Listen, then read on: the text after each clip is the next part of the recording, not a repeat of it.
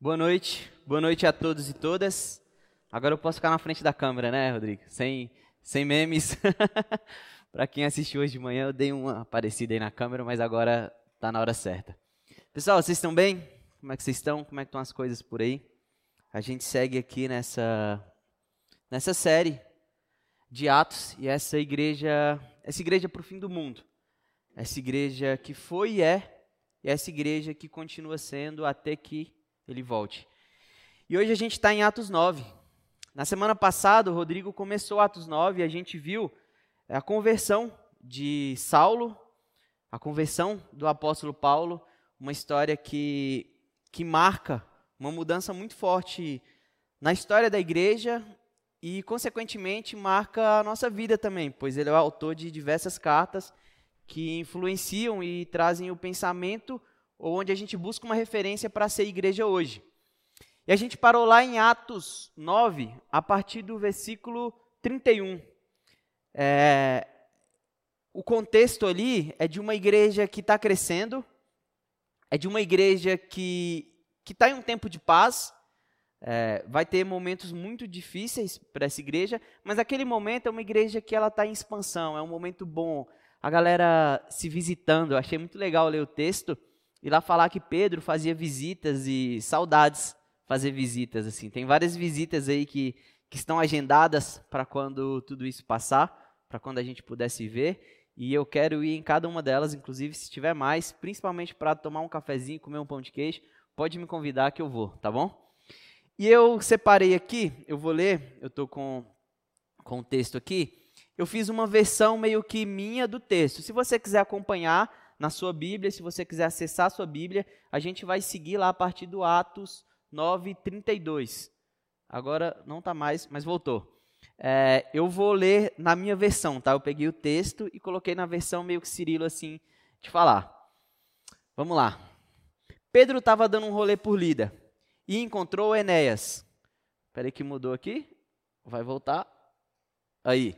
Pedro estava dando um rolê por Lida e encontrou Enéas um cara que há oito anos tinha se tornado paralítico e vivia em uma cama. Pedro então chegou para ele e lançou a braba.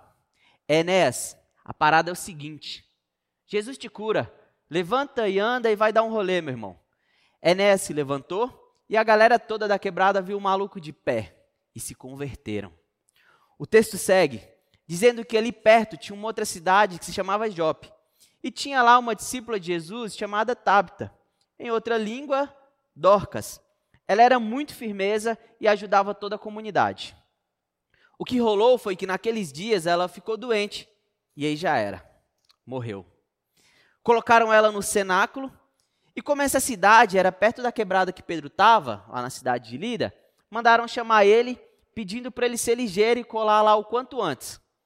Pedro foi com eles e quando chegou o levaram direto para onde a tia eu imagino que ela seja um pouco mais velha, e tem alguns estudiosos que dizem até que ela era uma viúva.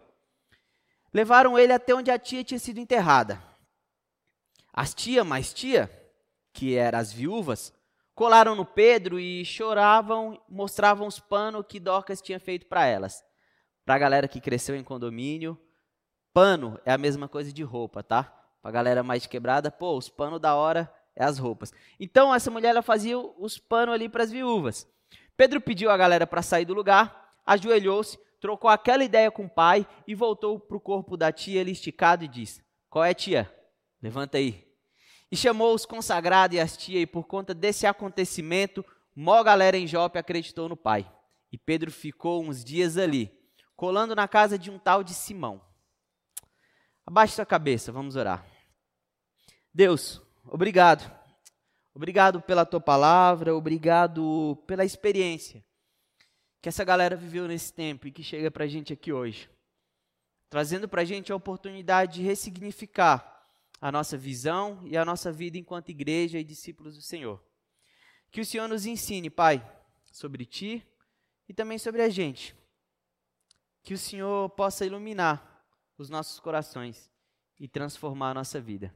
É nossa oração em nome do teu filho Jesus. Amém. Existem pelo menos três perguntas que todos nós precisamos nos fazer sobre Deus. Por muito tempo me ensinaram que não podia se questionar a sua fé, que não podia se questionar o que foi ensinado. E hoje eu acredito que, pelo contrário, acho que é importante a gente se questionar, porque só quem se questiona, de fato, consegue ter uma convicção daquilo que se crê, daquilo que se vive. E pensando os questionamentos, existem pelo menos três perguntas que só você pode responder para você mesmo. A primeira pergunta é: em qual Deus que eu acredito? Parece uma pergunta simples, porque a gente fala, ah, eu acredito no Deus da Bíblia. O problema é que, a partir dessa ideia de eu acredito no Deus da Bíblia, a gente acaba criando vários deuses. A gente acaba criando várias formas de se ver Deus. Tudo bem, é comum, acontece. No Antigo Testamento, as pessoas davam nome para Deus a partir das experiências que elas vivenciavam com esse Deus. Então, um, um povo que viveu um contexto de guerra dava o um nome para Deus de o Senhor dos Exércitos. Um povo que viveu um contexto de um juízo de Deus falava que Deus era o juiz. O problema é que hoje, muito tempo depois de tudo aquilo foi escrito, depois da vinda de Jesus, a gente continua olhando para alguns textos e criando ou encaixando ou formando uma imagem de Deus a partir desse contexto único. E uma coisa que precisa ser presente hoje para a nossa leitura bíblica, para a nossa interpretação, para a nossa forma de ser, igreja, é olhar para o todo e entender a partir desse contexto do todo. Na teologia, dá-se o nome de revelação progressiva a essa história de Deus com o povo, até que ela chegue em Jesus, que a própria Bíblia vai dizer que é a maior revelação de Deus. O problema é que a gente quer criar uma revelação ou uma, uma figura a partir de linguagens do Antigo Testamento, sem olhar para esse todo. E eu gosto muito de uma coisa que o pastor Fábio fala muito com a gente, e que ele fala muito em, seus, em suas pregações, é que a gente precisa ser cristocêntrico. A gente precisa partir do princípio do Cristo para a gente interpretar, para a gente viver, para a gente olhar para todo o contexto bíblico. A revelação progressiva de Deus, ela acontece em Jesus. Então, quando a gente vai lá no Gênesis, quando a gente vai no Êxodo, quando a gente vai nos contextos de guerra, quando a gente vai nesse Deus que age com juízo e fogo e tudo isso, a gente precisa ler, mas interpretar a partir da história de Jesus. O ponto central, a lente pela qual a gente deve ler os textos, a hermenêutica que a gente deve fazer, ela parte do Cristo. Ela parte da vida de Jesus, do Deus que se fez homem. Em qual Deus eu vou acreditar? Qual que é o Deus que eu acredito? O Deus que eu acredito, ou o Deus que, que a nossa tradição cristã protestante, ela acredita ou deveria acreditar, é o Deus Jesus que diferente de outros deuses, diferente de outras religiões, diferente de outras crenças, é um Deus que se faz homem. É uma revelação progressiva que, se você parar para pensar no Antigo Testamento, Deus é o cara que age com todo o poder. De repente, Deus vai falando através dos profetas e cada vez mais ele vai desaparecendo dessa forma poderosa de ser. E aí, quando ele vem ao mundo, ele vem como uma criança. É um Deus diferente do que o nosso país tem se acostumado. Essa ideia de que Deus é esse poderoso que quer agir com poder e acabar com qualquer e todos os inimigos. Em Jesus, essa ideia é diferente. Em Jesus, é um Deus que está colocando uma mesa e chamando todo mundo para sentar, inclusive os inimigos. Jesus é o Deus que eu acredito.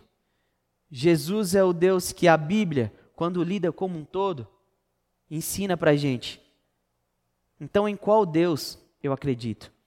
Eu acredito no Deus pelo qual Pedro vira para Enéas e fala: Jesus te cura.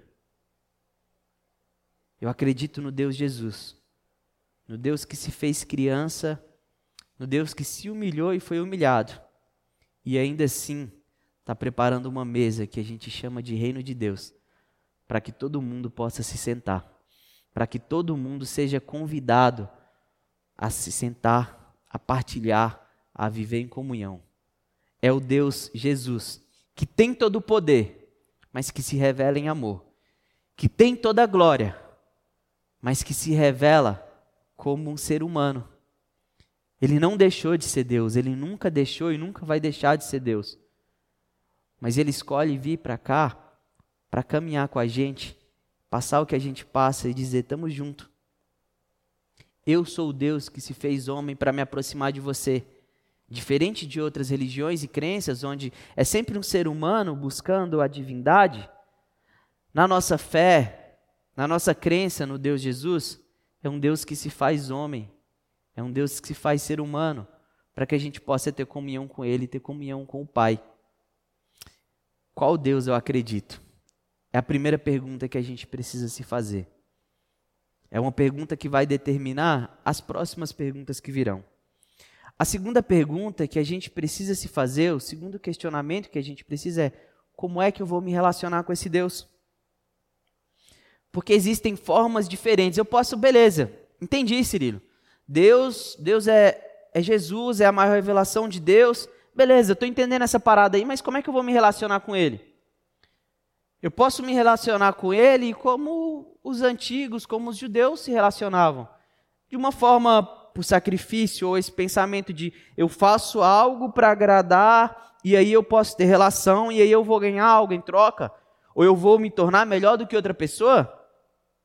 Tem gente que até hoje continua com esse pensamento e a forma como tem, tem escolhido, como tem vivido essa relação com Deus que acredita. Eu posso me relacionar por medo, e eu confesso que por muito tempo eu me relacionei com Deus pelo medo. Essa ideia do medo do inferno, essa ideia do medo de um juízo, essa ideia às vezes de um Deus mau, que se eu não me comportar, ele vai fazer algo de ruim para mim, ela cria essa falsa impressão de que essa relação pode ser saudável, que ela é de alguma forma benéfica, mas é uma furada. E eu sei que a gente tem que ter temor, mas ter temor tem muito mais a ver quando você olha para a forma como até mesmo esses antigos se relacionavam com Deus com respeito, de entender quem Ele é. E a gente continua tendo esse respeito por Deus em Jesus. Mas a nossa relação não é baseada no amor. Eu posso me relacionar à distância. Eu posso dizer, eu acredito no Deus Jesus, Ele está lá, eu estou aqui, estamos juntos e vou viver a minha vida. Eu posso me relacionar de forma superficial. Eu dou meu checklist lá, igual na faculdade, 75% de presença na igreja para passar no final do ano. Fui lá, fiz a boa, é isso aí, tirei 6, 5,9, arredondou, passei. Mas eu não acredito que essa seja a forma de se relacionar com esse Deus em Jesus. Quando eu olho para esse texto e eu começo a perceber essa segunda história, que começa de um jeito muito muito marcante para mim, que diz que havia naquela cidade ali uma discípula. Havia naquela cidade uma discípula. A forma que eu tenho de me relacionar com esse Deus Jesus, com esse Deus em Jesus, é através do discipulado. E é uma relação de caminhada. Eu acho isso bonito, eu acho isso poético, e eu acho que isso traz sentido para a fé. Um Deus com quem a gente caminha. Como é que você se relaciona com Deus? Caminhando. Ah, mas e tudo que a gente faz? Orar, ler a Bíblia, tudo isso faz parte de algo que eu, que eu gosto de dar o nome, ou eu gosto de usar, na verdade, essa metáfora que a Bíblia traz é, tão forte do caminho. Um Deus que se propõe a caminhar. Um Deus que a caminhada não é Ele estar tá acima de todo mundo, mas é Ele estar tá caminhando com a gente. Eu acredito em um Deus que caminha comigo. Ele está acima, ele está em todo lugar, mas a forma como ele escolheu de se relacionar comigo foi através de um discipulado e de uma caminhada. E de uma caminhada que ela é individual comigo, mas a partir do momento que eu me relaciono com ele, ela passa a ser coletiva. Essa caminhada passa a ser minha e dele, mas aí ela passa a ser de todo mundo. Essa caminhada, ela não só me leva para um lugar, o objetivo dessa caminhada não é chegar em um lugar, mas é a relação, é o durante. E eu gosto muito de um poema do Estevão Queiroga que o que importa não é o lugar onde a gente vai chegar, mas é o durante. É esse durante, é essa caminhada. É ali que se faz a minha relação com Deus. Eu não preciso ter medo. Eu não preciso olhar para ele como uma distância, como se ele tivesse acima de todo mundo distante e mandando só que algumas pessoas fizessem algumas coisas, que outras sejam deixadas de lado. Não. Eu, Cirilo, não consigo olhar para as nossas escrituras, eu não consigo olhar para para a experiência que esse povo, e quando eu falo esse povo, desde os judeus até a gente, que esse povo viveu e falar é um Deus distante é um Deus lá em cima. Quando eu olho para os textos, quando eu olho para a vida de Jesus, quando eu penso a minha relação, a minha intimidade com esse Jesus, eu só consigo imaginar essa forma de caminhar. Onde a gente vai chegar? A gente tem algumas pistas, mas o mais importante é o agora, essa caminhada que se faz. E é nessa caminhada que a gente se torna, e a gente vai se tornando constantemente, isso que o texto chama Dorcas, uma discípula. A forma de relacionar é através do discipulado. E discipulado é caminhada. A terceira pergunta é como a gente vai viver a partir da relação que a gente tem com esse Deus. A gente falou do Deus que a gente acredita, a gente falou sobre o que a gente crê. A gente falou sobre a relação que a gente tem. Mas a partir do momento que a gente crê e a gente se relaciona, como é que a gente faz essa relação, essa crença, essa fé se tornar vida? O que que isso vai mudar no meu dia a dia? Eu entendi, Cirilo. Eu creio. Beleza. Eu entendi, Cirilo. Eu estou começando essa caminhada. E agora? O que que acontece? A caminhada com Jesus, ela é prática. E ela tem direções, mas ela tem uma direção muito específica. Quem caminha com Jesus, caminha sempre em direção ao outro. Quem caminha com Jesus, quem quer caminhar para Jesus e com Jesus, caminha também em direção ao outro. Caminha percebendo por quem se passa. E através da vida, a gente manifesta a vida de Jesus. Dorcas, ela sabia em qual Deus que ela acreditava. Ela sabia, ou ela entendeu como se relacionar com esse Deus. E por isso ela é chamada de discípula. E através do cuidado que ela tinha com as viúvas, através do cuidado que ela tinha com a comunidade na qual ela estava inserida, ela vivia em amor. Dá para viver de outras formas? Dá mas eu particularmente acho incoerente com a vida de Jesus, com as experiências que a gente tem relatadas na Bíblia. E para mim não faz sentido. A gente, enquanto comunidade, a gente, enquanto um povo que diz caminhar com esse Deus Jesus, viver de outra forma que não seja uma vida em amor. E amor das mais diversas formas. A gente tem aqui algumas ações que a gente faz na PIB. No dia 16 a gente vai ter uma ação. A gente pode doar sangue, a gente pode trazer agasalhos. Isso são ações de amor. E são importantes. E o texto fala das ações de Dorcas. Mas viver em amor é muito mais do que só ter ações de amor, do que só ter ações de cuidado. Viver em amor parte de um princípio da vida de uma forma integral como um todo. Quando as viúvas choram, elas não choram só pelos vestidos. Porque senão a gente, sei lá, achava outra pessoa para costurar. Pedro fazia um curso de costura. Não sei, dava um jeito. Quando as viúvas choram, elas choram por causa de uma vida e de uma relação que Dorcas tinha com elas. Uma relação que expressava uma vida de amor, uma vida em amor, uma relação que, que expressava um cuidado e uma manifestação do reino de Deus, uma relação que trazia justiça para aquele lugar, que manifestava de alguma forma esse amor do Pai, uma relação que lutava por uma dignidade. Eu já falei sobre dignidade aqui. Eu já falei sobre as viúvas que eram deixadas de lado, que eram as vulneráveis. A nossa vida, ela precisa ser em amor de uma forma integral. E eu lembro de, de quando eu comecei a participar de projetos sociais. E eu sou de Montes Claros, Minas Gerais. E eu lembro que eu, eu fui na. Lá tem um MGTV, que é tipo jornal da Globo, mas da região.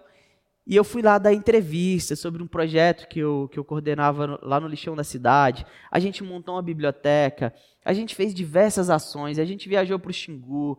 E tudo que era projeto é, social eu estava envolvido, participei de, participei de projetos com moradores de rua. Mas tem duas coisas que a minha mãe me falou que me fez pensar, tipo, pô, não é só o que eu faço. Tem a ver com a vida que eu vivo. O que eu faço é uma expressão da vida que eu vivo. E a vida que eu vivo tem a ver com as relações, com a forma como eu me relaciono com o outro. E as duas vezes que a minha mãe, ela virou para mim e falou assim: Cirilo, você mudou mesmo, hein? Não foi o dia que a gente pintou uma biblioteca lá no lixão. Não foi quando eu fui pregar nas igrejas lá. Não foi quando eu participei de um projeto com morador de rua, nem quando eu fiz viagem missionária para o Xingu. As duas únicas vezes que a minha mãe virou para mim e falou assim: Cirilo, você mudou mesmo, hein? Foi uma vez que eu lavei a louça. E ela estava dormindo, estava com enxaqueca, eu lavei a louça. E aí ela saiu e foi lavar a louça depois. Ela falou assim: ah, quem lavou a louça? Eu falei: ah, eu lavei, mãe. A senhora estava meio mal aí. Ela falou assim: nossa, você mudou mesmo, hein? Tá diferente. E da outra vez foi uma vez que eu pedi o carro emprestado para ela.